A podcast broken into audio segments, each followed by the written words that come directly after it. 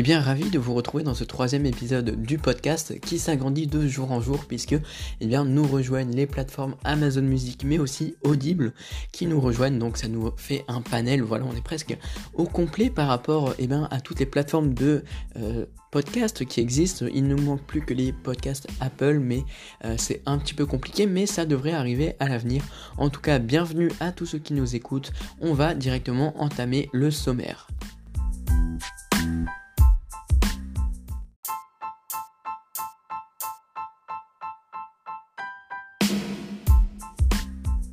Juste avant de commencer les actualités, je tiens à vous prévenir qu'il y aura des petits moments dans le podcast où le son sera un petit peu différent, peut-être meilleur, peut-être moins bien, peut-être plus fort, peut-être moins fort, et je m'en excuse tout simplement parce que je suis en train d'essayer mon nouveau microphone que je viens de recevoir, donc que vous verrez prochainement sur YouTube, et du coup c'est pour ça qu'il y a certains écarts de son, et euh, pour l'instant bah, je ne sais pas m'y faire, donc je m'excuse d'avance.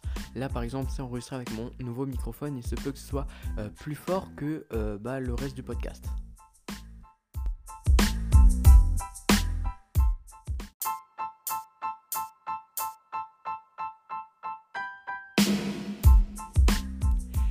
Et donc pour le sommaire de ce podcast, de ce troisième épisode, alors on parlera d'abord des Gardiens de la Galaxie 3, parce que James Gunn a dévoilé une information sur le film qui est euh, très importante à suivre. Ensuite on parlera donc de Archive 81, la série euh, Netflix qui fait un carton en ce moment, donc euh, je vous donnerai mon avis et bien sur cette série. Ensuite je ferai un gros gros gros gros parti du podcast sur Super Héros malgré lui. Donc le film actuellement au cinéma, du coup, je l'ai vu en avant-première et je pourrais vous donner mon avis. Ensuite, on parlera de Goliath et de Pierre Ninet, qui est euh, bah, euh, très clairement la plus grande star en termes d'acteur français. Donc, on parlera de lui et, euh, voilà, ça va, être, assez sympa. Ensuite, le gros sujet aussi, c'est la plateforme de streaming Hulu. Donc, qu'en France, on a sur Disney ⁇ on va parler de toutes les séries qui sont disponibles, de tous les films, etc. Et, ça va être super intéressant. On passera un mini euh, point info concernant les studios Ghibli, qui est un studio d'animation japonaise qui a ouvert récemment ou qui va ouvrir un parc d'attractions à thème. Et on finira cet épisode par parler de la nouvelle chronologie des médias.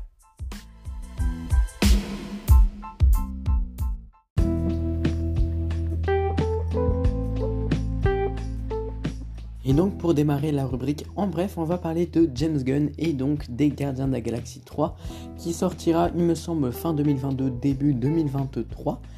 Donc euh, eh ben euh, qu'est-ce qu'on a concrètement euh, avec James Gunn? Donc déjà il est en train de diffuser sa série Pacemaker mais ça on en a déjà parlé dans le deuxième épisode. Mais surtout par rapport eh bien, Gardien de la Galaxie 3, eh ben, James Gunn a déclaré que celui-ci sera le dernier film consacré à l'équipe de super-héros. Ça ne veut pas dire qu'on ne reverra plus les Gardiens de la Galaxie dans le MCU. Ça veut juste dire que ce sera leur dernier film ensemble, dans un film Les Gardiens de la Galaxie. C'est-à-dire qu'on pourra les retrouver dans d'autres films, probablement Avengers ou des films dans ce genre-là, dans des crossovers, mais c'est la dernière fois qu'on les verra dans un film Les Gardiens de la Galaxie. Après, ça peut changer, hein, parce que ben, euh, de base, Thor devait euh, finir avec 3 films, il en aura 4. Captain America, c'est pareil, devait finir avec 3 films, il en aura 4. Donc euh, on n'est pas à l'abri qu'à l'avenir il y ait ben, d'autres films. Mais quand James Gunn dit que c'est le dernier film avec l'équipe, et eh ben c'est pas tout à fait vrai. Parce que ben, Disney Plus va sortir en Noël 2022. Enfin, ça se dit pas trop, mais vous m'avez compris. Noël 2022 sortira un moyen métrage sur les Gardiens de la Galaxie en période de Noël, justement avec toute l'équipe. Alors on n'a pas beaucoup d'informations euh, sur ce film, on sait juste que voilà, c'est prévu pour Noël 2022, que ça durera un petit peu plus d'une heure, un petit peu moins d'une heure et demie, euh, pour faire un peu plus qu'un épisode d'une série. Euh, mais pas non plus pour en faire un long métrage. Donc ce sera un nouveau format qui arrivera eh d'ici novembre 2022 euh, pour Halloween avec la série Werewolf by Night.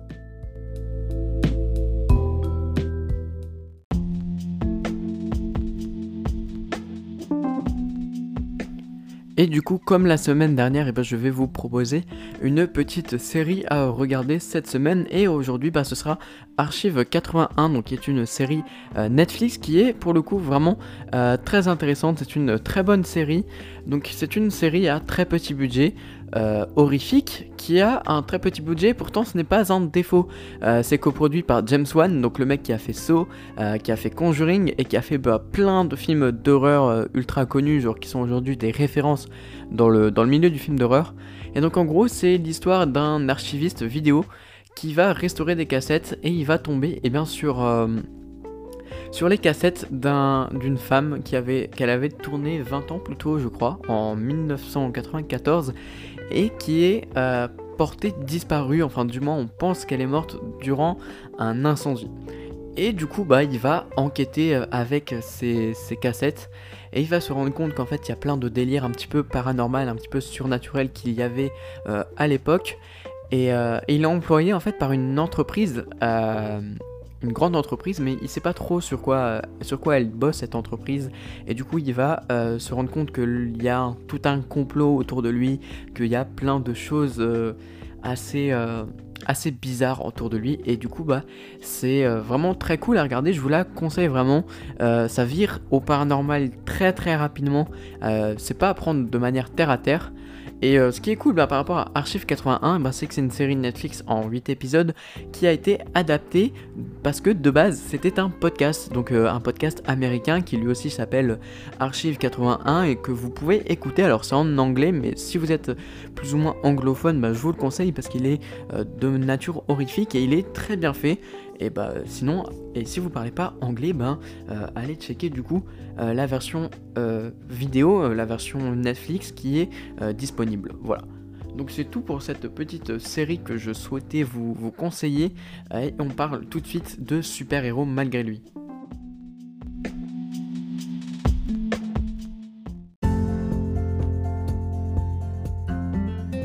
Et donc pour ceux qui souhaitent faire une petite sortie cinéma cette semaine, eh ben vous avez pas grand chose à vous mettre sous la dent si ce n'est la comédie française euh, Super Héros malgré lui, donc avec Philippe Lachaud, euh, Julien Arruti, Tarek Boudali et Elodie Fontan, donc en somme euh, la bande à Fifi.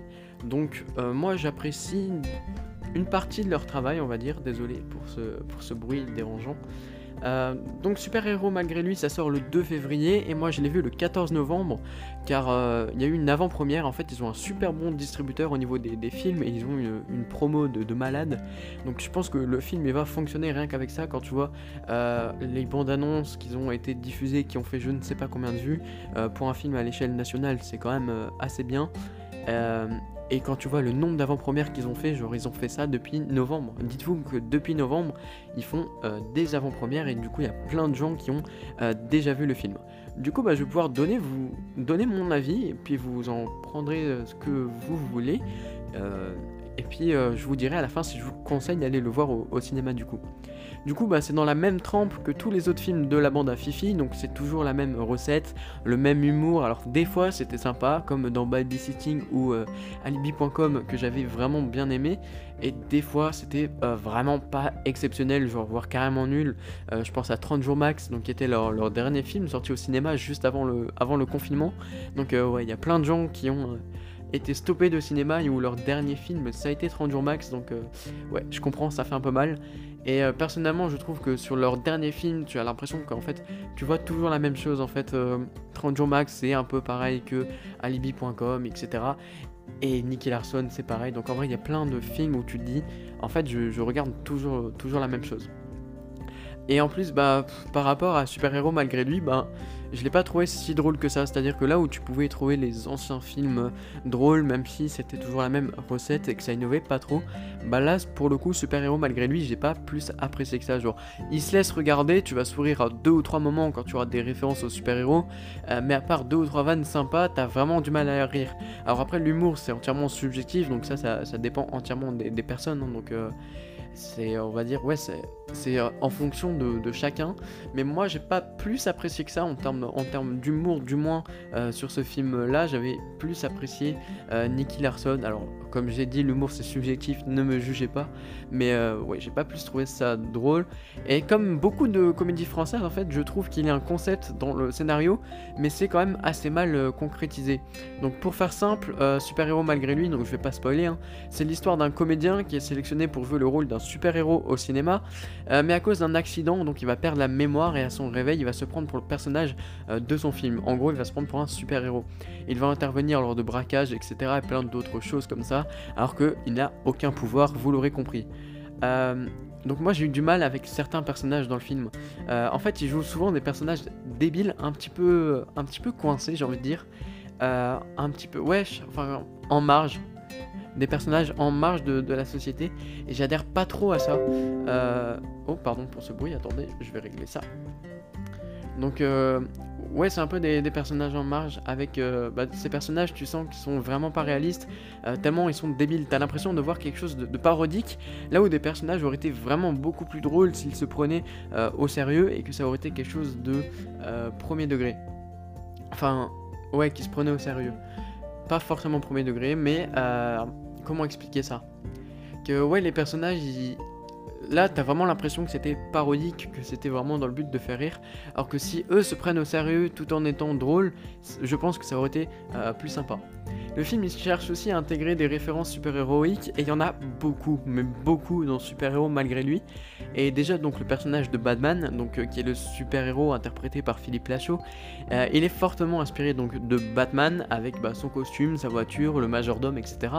Euh, mais les refs elles sont parfois subtiles et très marrantes et quand tu les saisis, tu fais bravo, c'est très bien fait. Puis il y en a d'autres où ça copie en fait les films d'origine. Je pense au film Avengers, vous l'avez vu dans la bande-annonce, c'est un petit peu tout en étant dans la, dans la parodie, donc ça fait pas euh, quelque chose de plus drôle que ça. Enfin, personnellement, c'est mon avis. Hein. Mais euh, parfois, tu te demandais s'ils ont déjà vu les films qui parodiaient et s'ils avaient vraiment prêté attention euh, au genre des films de super-héros. Parce que les, rêves, des fois, elles sont tellement osef que bah, en fait, tu te demandes s'ils ont vraiment vu le film. Et donc, ouais. Au niveau des scènes d'action, il y en a quelques-unes dans, dans, le film, hein. alors ça vaut pas, ça vaut pas des masses, mais j'aurais limite préféré qu'il y en ait plus que ça. Parce que la comédie elle prend trop de place et comme je l'ai dit c'est pas forcément drôle. Donc ça peut euh, parfois être un petit peu ennuyant alors bien que le film est super court tu peux ressentir quand même des mini longueurs alors je préfère avoir des longueurs dans une scène de film d'action euh, plutôt que des longueurs dans une scène qui se veut drôle et, euh, qui ne l'est pas donc ça faisait une coupure dynamique en fait et bah ouais ça comment dire ça fluidifiait le, film en fait ces scènes d'action donc voilà Personnellement, j'ai trouvé que leur jeu d'acteur, il est pas au top. Après, il faut quand même avouer qu'il faut vraiment un grand talent pour faire rire autant de monde, euh, car ce n'est pas tout le monde bah, qui est capable de faire rire la France entière avec, euh, avec leurs films. Euh, et je pense qu'au vu des chiffres que leurs films y font en général, le grand public il ne s'en lasse pas et je pense que ça marche tout aussi bien.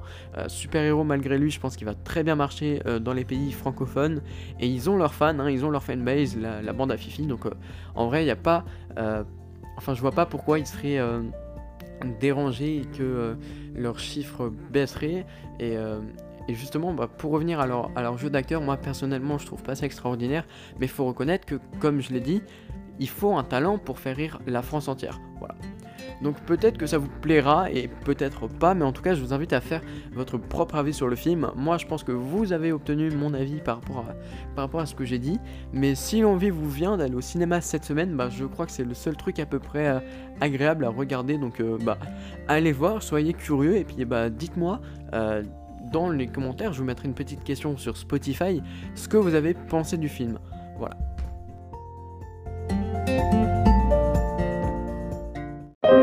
Êtes bien sur le répondeur de Patrick Favreau. Laissez-moi un message, merci. Vous aurez mon message en vous réveillant. J'ai vécu des années magnifiques avec Margot. On aimait notre travail, fière d'être une agricultrice moderne comme elle disait. Dans ma région, comme Margot, les gens meurent en silence. Je voudrais juste que vous fassiez entendre mes mots. J'ai plus la force de continuer. Une substance absolument inoffensive selon son fabricant, mais que l'OMS a classée comme cancérogène. Ça fait 3-4 ans que leurs lobbies font tout ce qu'ils peuvent pour détruire tous les programmes de santé publique de l'OMS. La tétrazine est le désherbant le plus sûr jamais produit. Le meilleur. Merci. Tout le monde le sait et personne dit rien. Et nous, on crève On crève, putain Cultiver sans pesticides se traduirait par la disparition de plus de 30% des volumes produits. Il faut que vous vous battiez. Notre santé est en danger, nos enfants sont en danger. Certains le savent et nous mentent. C'est en train de prendre de l'ampleur, hein, j'aime pas ça. Bonjour monsieur, je peux vous appeler Patrick Non, appelez-moi maître. On a pris connaissance de vos difficultés financières. On peut sortir de ce dossier par une transaction. Le dossier Torrent, je vais le défendre jusqu'au bout. J'admire votre détermination. Faites très attention à vous. Les gens sont perdus, Paul. Notre métier, c'est de les rassurer. J'ai peur. Je veux croire qu'il y a un autre monde possible, plus honnête et plus humain. Alors je vous pose la question. Est-ce que les bourreaux gagnent toujours face à leurs victimes?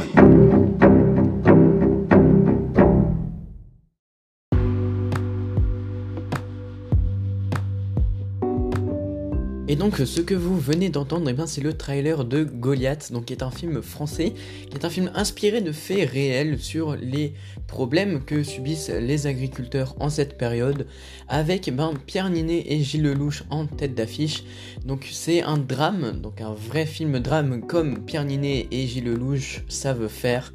Donc c'est un combat entre les agriculteurs, mais les grands lobbies de l'agriculture ainsi que de l'État, avec une partie eh bien, qui va parler probablement d'un procès entre les deux parties et euh, il y aura potentiellement plein de sous-intrigues qui vont sortir de ce procès parce que je pense pas que ce soit un film comme euh, Les choses humaines où la grande partie va se dérouler eh bien sur un procès, sur une enquête de police, enfin et sur ben tout ça je pense que il y aura tout un côté euh, plus politique de la chose. Voilà, dans le trailer, on voit des grosses manifestations, on voit malheureusement des suicides d'agriculteurs. Enfin, c'est un film, un drame qui va être, je pense, très dur à regarder pour, euh, pour certains, qui va être très sombre, mais qui peut être euh, assez sympa.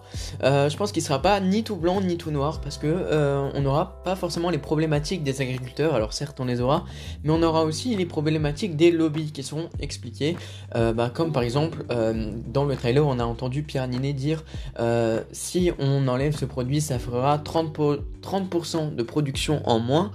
Donc bah, c'est tout ce côté finalement euh, commercial, tout ce côté, faut nourrir les gens et faut produire plus parce qu'on n'a pas trop le choix, parce que ben il y a du monde qui vit, enfin je vais pas vous faire un, cours de, géographie, mais euh, on voit tous les partis et chaque parti euh, a un argument et c'est ça que j'aime bien dans ce scénario qui a l'air ben, assez bien écrit, c'est que bah, il y a des arguments pour tout et ben on peut tous les entendre, c'est pas des arguments bidons, c'est vraiment l'impression que c'est ce film, c'est thèse, antithèse de, des problèmes que subissent les agriculteurs en ce moment. Donc Goliath c'est réalisé par euh, Frédéric Tellier qui avait réalisé euh, Sauver ou périr qui est aussi avec Pierre Ninet. Euh, qui aborde aussi les problématiques d'un métier. Donc là, notamment bah, dans Sauver ou Périr, c'était le métier de sapeur-pompier de Paris. Et on sent donc que Frédéric Tellier, il cherche à exposer la difficulté de certains métiers et en faisant de ses films un témoignage pour ouvrir ces problématiques au pays, enfin aux spectateurs, euh, parce que c'est vrai que, bah, par exemple, le métier de sapeur-pompier, je pense qu'en tant que spectateur, on sait que c'est compliqué, mais pas forcément euh, celui d'agriculteur, on sait que c'est un métier euh, physique, qu'il y a des grandes contraintes d'horaire, etc. Mais toutes ces contraintes-là, justement, de problèmes de santé liés à des produits chimiques, liés bah, euh, à de nombreux mal-être, à des nombreux suicides, malheureusement, bah, je trouve qu'on n'en parle pas assez. Alors certes, on commence un petit peu à s'ouvrir, notamment bah, avec ce genre de film ou les médias qui commencent à en parler, mais c'est vrai que Frédéric Tellier, il cherche à exposer toutes ces problématiques à travers ses films. Et du coup, ben, ça peut être franchement intéressant, non, juste ben, pour se renseigner sur la situation des, agriculteurs actuellement. C'est comme un témoignage, donc je vous invite à aller le voir le 9 mars 2022 lorsqu'il sortira au cinéma. Donc je pense que pour ce film, eh ben, c'est le meilleur casting qu'on puisse avoir. Euh, on a bah, d'abord Gilles Lelouch qui a fait un super travail sur ces deux derniers films euh, qui ont été tous les deux des drames. Donc on avait Bac Nord, euh, Bac qui est nommé au César parce que ben c'est pas n'importe quel film. Hein. Bac j'ai adoré la critique qui est disponible sur YouTube. Là aussi, on parle des difficultés de métier justement dans Bac avec bah, les difficultés de là-bas, qui bien que c'est pas vraiment la, la trame principale de, du film, mais néanmoins ça touche un petit peu à ça. Et on a eu bah, plus récemment, même très récemment, Adieu Monsieur Hoffman, euh, qui bah, était un drame que euh, personnellement je vous avoue j'ai pas vu, mais qui d'après mes retours ont été euh, assez sympas, bien que bon en termes de, réalisation et tout ce soit pas extraordinaire, mais on m'a vanté les qualités de Gilles Lelouch pour Adieu Monsieur Hoffman. Mais on a surtout dans ce casting, on a surtout Pierre Ninet qui est excellent dans ces drames. On a eu, euh, bah, il y a quelques années maintenant, le film Five, qui est, euh, pour moi, c'est totalement subjectif, hein, mais déjà, Pierre Ninet est mon acteur français préféré. Et mon film français préféré, c'est Five. Alors après, forcément, il y en a plein des très bons des films français, mais Five, c'est vraiment celui qui m'a touché, c'est celui que je préfère. Et en plus de ça, il arrive à être drôle par moments et super dramatique à d'autres. Enfin, on n'est pas là pour parler de ça, mais il y a eu aussi bah, l'excellente Boîte Noire sortie en septembre 2021. Euh, donc euh, là où il joue un expert de la DEA qui va euh, enquêter sur le crash d'un avion. Donc là aussi la critique est disponible sur la chaîne Le Cinéma d'Hugo, donc on en avait parlé à l'époque de sa sortie. là aussi où j'ai trouvé Pierre Ninet excellent, bah, c'était dans Yves Saint Laurent, alors je sais pas du tout en quelle année il est sorti, mais ouais Yves Saint Laurent il avait vraiment une performance incroyable et il mérite un César. Et pareil donc pour, pour Sauver ou Périr.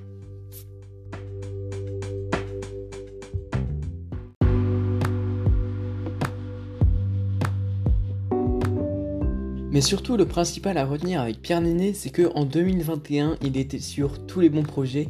Il a été super productif euh, cette année. D'abord, donc c'était cet été avec OSS 117. Puis il y a eu bah, le génial Boîte Noire en septembre, donc qui était, bah, comme je l'ai cité tout à l'heure, un film qui parle eh ben, d'un expert euh, de l'aviation qui va enquêter sur un crash. Et euh, bah, c'est un drame. Et en septembre, on a eu eh ben, aussi un drame euh, Amant en novembre et il euh, revient en mars pour Goliath. Alors c'est vrai que son dernier film, donc Amant, il m'a pas du tout convaincu, c'est pas du tout le, film que j'ai vraiment le plus apprécié, j'en avais parlé également sur, sur YouTube dans la critique, mais voilà j'étais pas forcément déçu de Pierre Ninet, mais déçu du film en fait dans sa globalité parce que bah, au final il racontait pas grand chose, mais en vrai, je me dis que Goliath, ce sera pas du tout comme ça, déjà quand on voit le, bah, réalisateur qu'il y a, et euh, bah, les acteurs aussi. Euh, donc pour moi en fait Néné c'est un petit peu la star du cinéma français en ce moment euh, parce que c'est désormais un acteur phare, il est dans tous les gros projets, il est dans tous les bons projets. Hein, je pense que OSS 117 et, et, Boîte Noire peuvent être qualifiés comme bons projets et il a un talent qui fait qu'il est capable de tout jouer. Il peut passer de la comédie au drame et, et super simplement, c'est-à-dire il sait tout faire. Alors certes, il y a des projets où je le verrai pas, euh, forcément, mais euh, il n'a pas fini de paraître au cinéma parce que ben il a un talent incroyable. Il est capable de jouer n'importe quel rôle, plus ou moins bien, mais il est capable de tout jouer. Et surtout, il est encore jeune, donc euh, on le reverra à l'avenir. Donc je pense que Niné, bah, déjà c'est mon acteur préféré, je l'ai dit, mais je pense que voilà, c'est le nouveau représentant des nouveaux acteurs français parce que des jeunes acteurs français, alors il y en a plein, il y a Philippe Lachaud qu'on parlera euh, plus tard dans le podcast, il y, a, lui, mais il y en a plein d'autres, mais je pense que lui est vraiment le plus représentatif et je pense que à l'international, euh, je pense que Pierre Ninet va pas tarder à, arriver et comment dire, ouais, je pense qu'il va, je pense que bientôt on verra Pierre Ninet dans des, dans des projets internationaux et franchement, bah, ce sera cool. Donc euh, en vrai, voilà, c'était ma petite parenthèse sur Pierre Ninet. Donc euh, voilà, si vous avez d'autres choses à dire, euh, dites-le moi eh bien, dans la euh, question Spotify. Alors c'est uniquement pour les auditeurs Spotify, je suis désolé pour les autres. Mais en tout cas, je laisserai une question. Quel est votre avis sur Pierre Ninet N'hésitez pas à y répondre directement sur Spotify.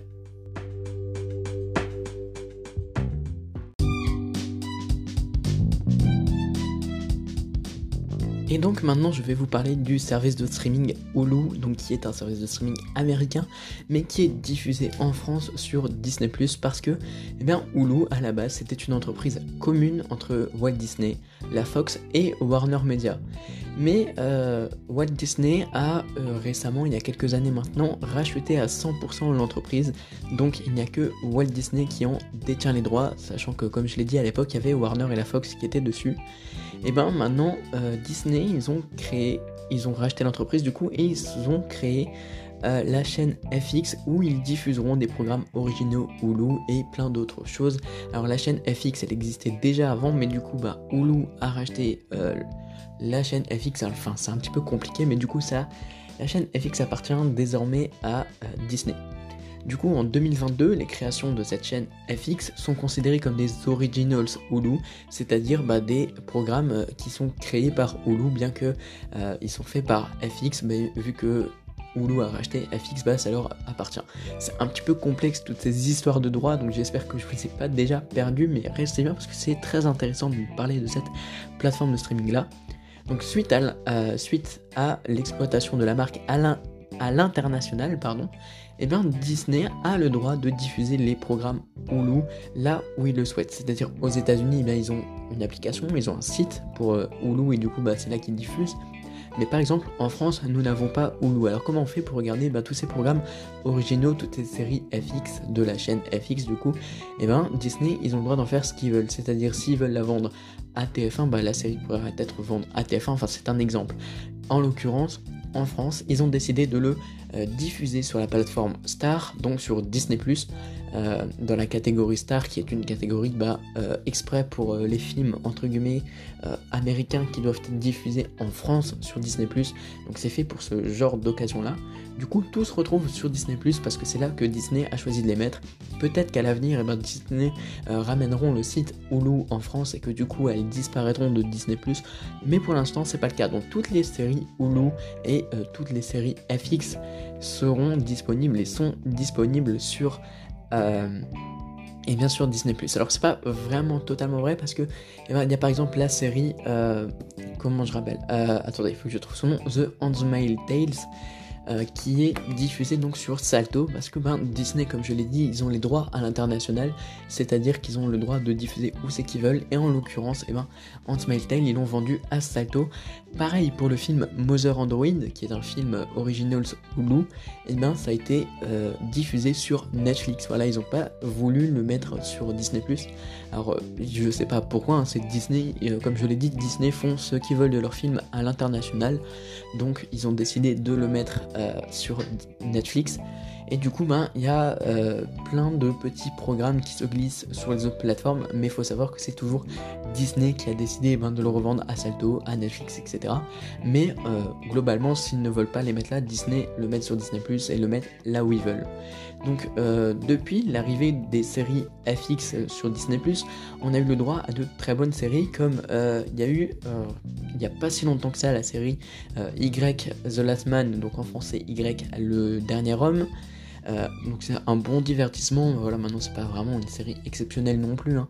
mais euh, elle est pas mauvaise. Et on a également American Horror Stories, donc qui est un remake de la série Netflix à succès, à succès American Horror Story du coup. Et bah justement, et ben si vous voulez avoir ce remake American Horror Stories, et ben c'est sur Disney et c'est produit par Hulu. Euh, non, c'est produit par FX, pardon, du coup. Et euh, en ce qui concerne les séries Hulu, donc qui sont des Hulu originales et qui ne viennent pas de FX, c'est un petit peu compliqué à comprendre, comme je l'ai dit, mais il faut savoir que FX et Hulu en fait sont deux entités différentes, mais toutes les deux contrôlées par Disney. Donc j'espère que c'est plus clair comme ça pour vous. En tout cas, dans les séries Hulu, eh ben, on a aussi des très bonnes choses. Par exemple, ben, euh, The Dopsic, donc, qui est diffusé euh, sur Disney+, qui est une série avec Michael Keaton et qui parle de l'industrie pharmaceutique, etc. Donc ça, pour le coup, euh, je l'ai trouvé très intéressante. Je vous invite à la regarder. ou très récemment, Oh I Meet Your Father, donc qui est un reboot de la série Oh I Meet Your Mother. Euh, ou ben, comme je l'ai dit, The Handmaid's Tales que Disney a choisi de distribuer sur Salto. Donc en vrai, il y a euh, pas mal de beaux trucs à regarder euh, sur Hulu, donc qui est disponible pour la plupart en France sur, sur Disney+. Hulu, il a également signé un partenariat avec Marvel pour réaliser des séries qui sont diffusées donc en France sur Star, donc comme je l'ai dit sur Disney+, euh, comme la série Marvel's Runaways, donc qui est une série de live action que j'ai jamais regardée, même si je suis euh, fan de Marvel, mais cette série elle m'attire pas de ouf, c'est un petit peu une teen, teen série façon teen movie quoi, ou bien la série Modoc en animation, donc qui est euh, pour moi une petite pépite, j'ai une petite pépite, pardon, j'ai adoré regarder Modoc, c'était super drôle et c'était une animation un petit peu euh, pâte à etc. Donc c'était super bien fait, je vous le conseille, c'est encore sur Disney+. Donc vous allez dans Star, vous recherchez Modoc et euh, vous, trouvez. Et euh, bah, récemment, j'en ai parlé dans le deuxième épisode de sortie le 26 janvier, donc le deuxième épisode de ce podcast, on avait parlé de Hitmonkey. Et ben Hitmonkey, c'est aussi une série Marvel Hulu qui est sortie. Et donc, bah, ça me permet de vous donner un petit peu mon avis concernant Hitmonkey. Donc, c'est pas une série à mettre entre toutes les mains parce que série un petit peu gore, voire carrément beaucoup à certains moments. Euh, c'est un humour noir, on va dire, euh, pas spécialement, mais voilà, il peut y avoir de l'humour noir, des blagues qui vont pas plaire à tout le monde. Moi, je trouve ça très drôle et en plus, c'est très addictif. Et surtout, ce qui est cool bah, par rapport aux autres séries, c'est que là, tous les épisodes sont diffusés d'un coup. C'est-à-dire que, euh, en général, Disney Plus a l'habitude de sortir un épisode par semaine. Là, Hitmonkey, vous pouvez y aller, vous pouvez enchaîner. C'est des épisodes d'une vingtaine de minutes, donc c'est vraiment pas long. Je vous la conseille vraiment de la regarder. Donc voilà, c'est tout pour cette parenthèse sur Hulu et sur FX qui était un petit peu compliqué à comprendre, mais voilà, j'avais envie d'en parler et de faire la promotion de toutes ces belles choses parce que oui, il y a euh, beaucoup de séries. Donc ce que je peux vous vous citez euh, comme série Hulu, à part celle-là, il y a euh, Elstrom, donc, qui est sorti euh, en 2020, il me semble, qui était vraiment quelque chose que j'avais adoré, pas forcément objectivement, mais subjectivement, j'avais adoré. Only Murder in the Building, donc pareil, disponible sur Disney+, Marvel Runaways, Y le dernier homme, Hitmonkey, Modoc, Doptic, tout ça je vous l'ai déjà dit, Oh I Meet Your Father, et American Horror Stories, donc il y a plein d'autres séries, renseignez-vous. En général, toutes les séries, on va dire, récentes et américaines qui sortent sur la plateforme Star sont des séries Hulu. Voilà, c'est tout pour cette petite euh, anecdote, on va dire, sur, euh, sur Hulu. Ça m'a permis aussi de donner mon avis sur Hitmonkey. Et on passe directement au sujet suivant.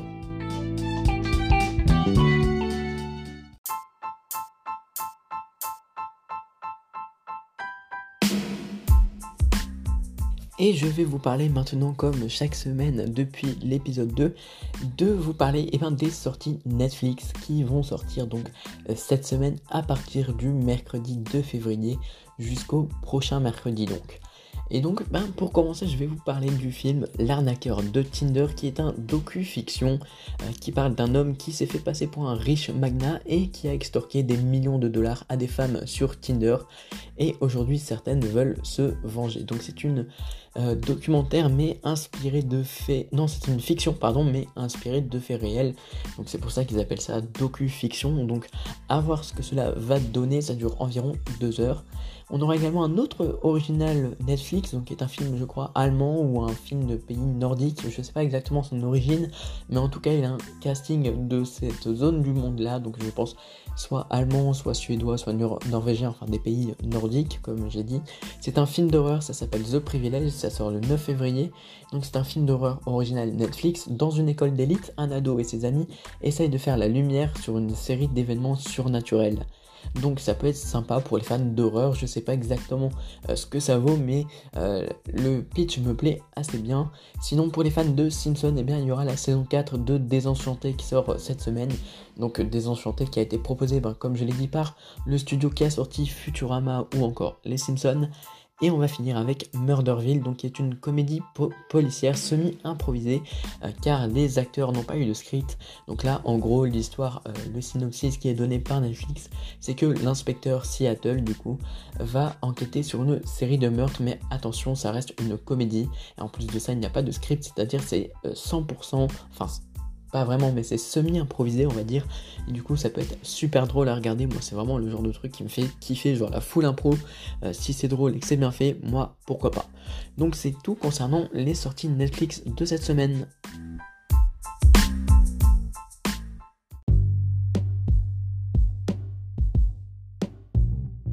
Et on va continuer avec les news en bref et on va parler des studios Ghibli.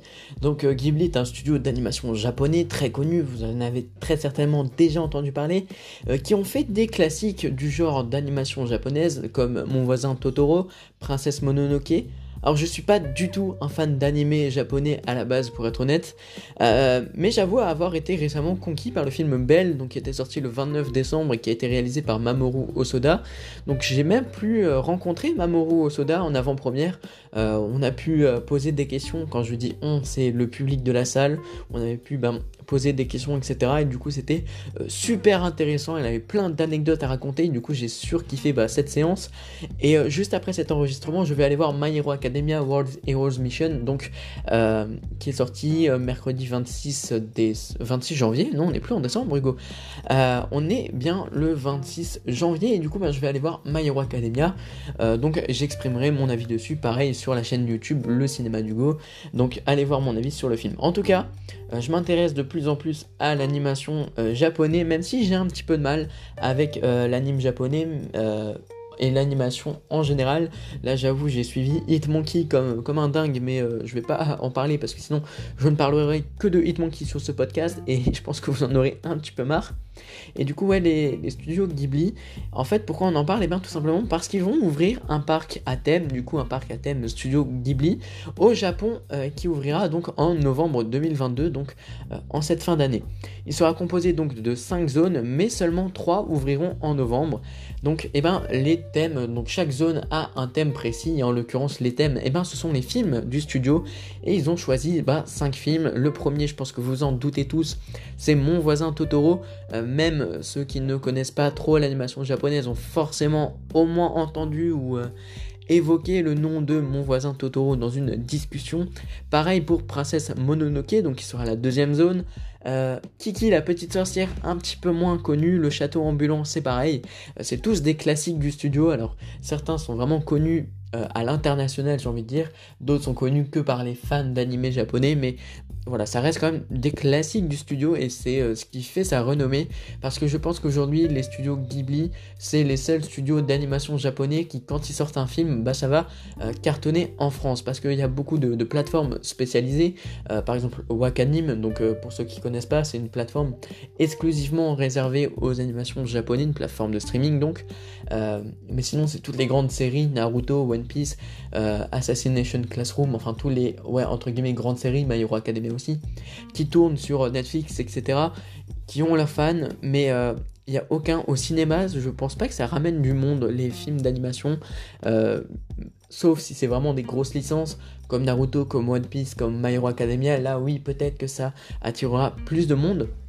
Mais par exemple, les films indépendants, comme Mon voisin de Totoro, euh, je pense pas qu'à l'époque Enfin, peut-être que si, je me trompe peut-être, mais je pense pas que si aujourd'hui un film indépendant d'animation japonaise qui ne soit pas tiré d'une grande licence sorte, bah je pense pas qu'il y ait du monde qui aille le voir. Bah je vais prendre l'exemple de Belle, hein, qui est sorti le, 29 décembre, que j'avais vu en avant-première, qui, euh, comme je l'ai dit, est génial. Allez voir ce film, il a eu 10 sur 10, enfin je lui ai mis 10 sur 10 parce qu'il est vraiment parfait.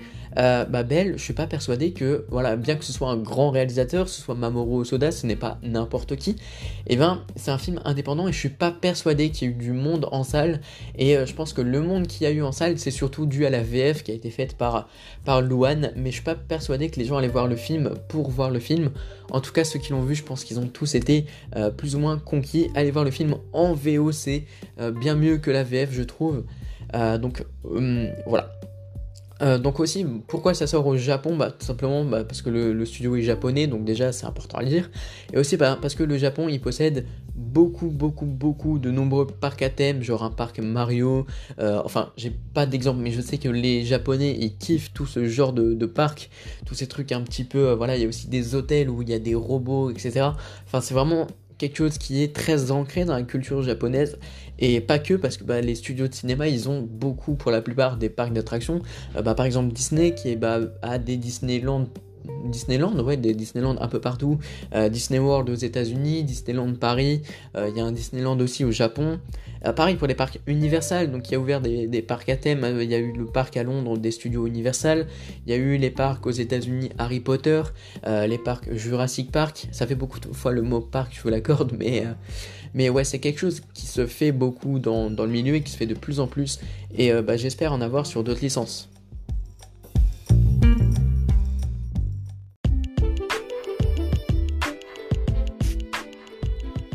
Événement important dans le cinéma cette semaine, on a eu eh ben, la cérémonie des Césars. Donc euh, c'est la compétition qui chaque année eh ben, va récompenser les meilleurs films français. Donc euh, vous avez sûrement déjà entendu parler euh, de, cette, bah, de cette cérémonie tout simplement.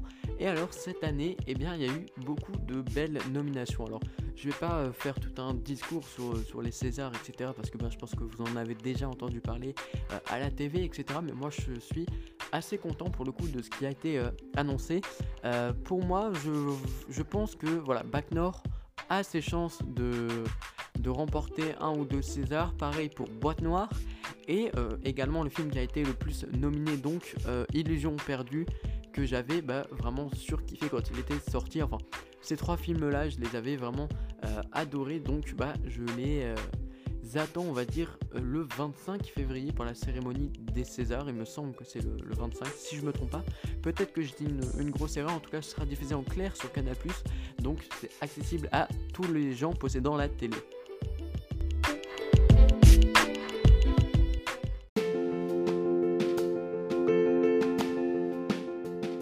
Et donc, pour conclure ce troisième épisode, je vais parler de la chronologie des médias. Donc, la chronologie des médias, c'est quoi? Eh ben, c'est une loi qui définit l'ordre des sorties dans lesquelles un film sorti au cinéma peut sortir au cinéma, euh, peut sortir du coup sur les plateformes de streaming, à la télé ou en DVD. Euh, cette loi donc a été modifiée le 24 janvier et donc on va revenir plus tard. En gros, pour ceux qui n'y ont pas compris, ben, c'est le délai que va mettre un, film à sortir sur les plateformes de streaming après être sorti au cinéma. Donc certaines chaînes ont réussi à obtenir des délais, et donc certaines plateformes aussi, des délais plus courts, car elles investissent beaucoup d'argent dans le cinéma français, comme par exemple bah, Canal ⁇ qui va investir 200 millions d'euros par an dans le cinéma français, et Netflix qui produira au moins 10 films par an pour 40 millions d'euros.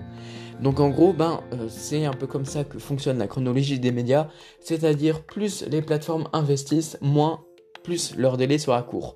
Euh, ouais, je me suis bien exprimé. En gros, bah, si tu veux que ton film il sorte 6 mois après euh, sa sortie au cinéma sur ta plateforme de streaming, eh ben, il va falloir investir beaucoup beaucoup d'argent. Et du coup, ces nouveaux délais, eh ben, c'est 6 mois au lieu de 8 pour Canal+, c'est-à-dire ben, euh, un film qui sort, ben, par exemple, on va prendre l'exemple de Super Héros malgré lui, donc qui sort là ce 2 février, eh ben, il sortira dans 6 mois sur Canal+, il sortira dans 15 mois au lieu de 36 pour Netflix et 17 mois au lieu de 36 pour Disney et Prime Video. Euh, c'est normal que euh, Prime et Disney soient à 17 mois au lieu de 6 par rapport à Canal tout simplement ben, parce que vous l'aurez compris, elles investissent beaucoup moins dans le cinéma français. Et donc bah, Disney Plus et Prime Video ont deux mois de retard euh, par rapport à Netflix et ont exprimé leur mécontentement. Donc Disney a même menacé de ne plus sortir ses films en salle et de les sortir exclusivement sur Disney Plus, euh, comme ils l'ont fait avec Mulan ou comme ils le feront avec Alerte Rouge, le prochain Pixar qui sortira donc en mars.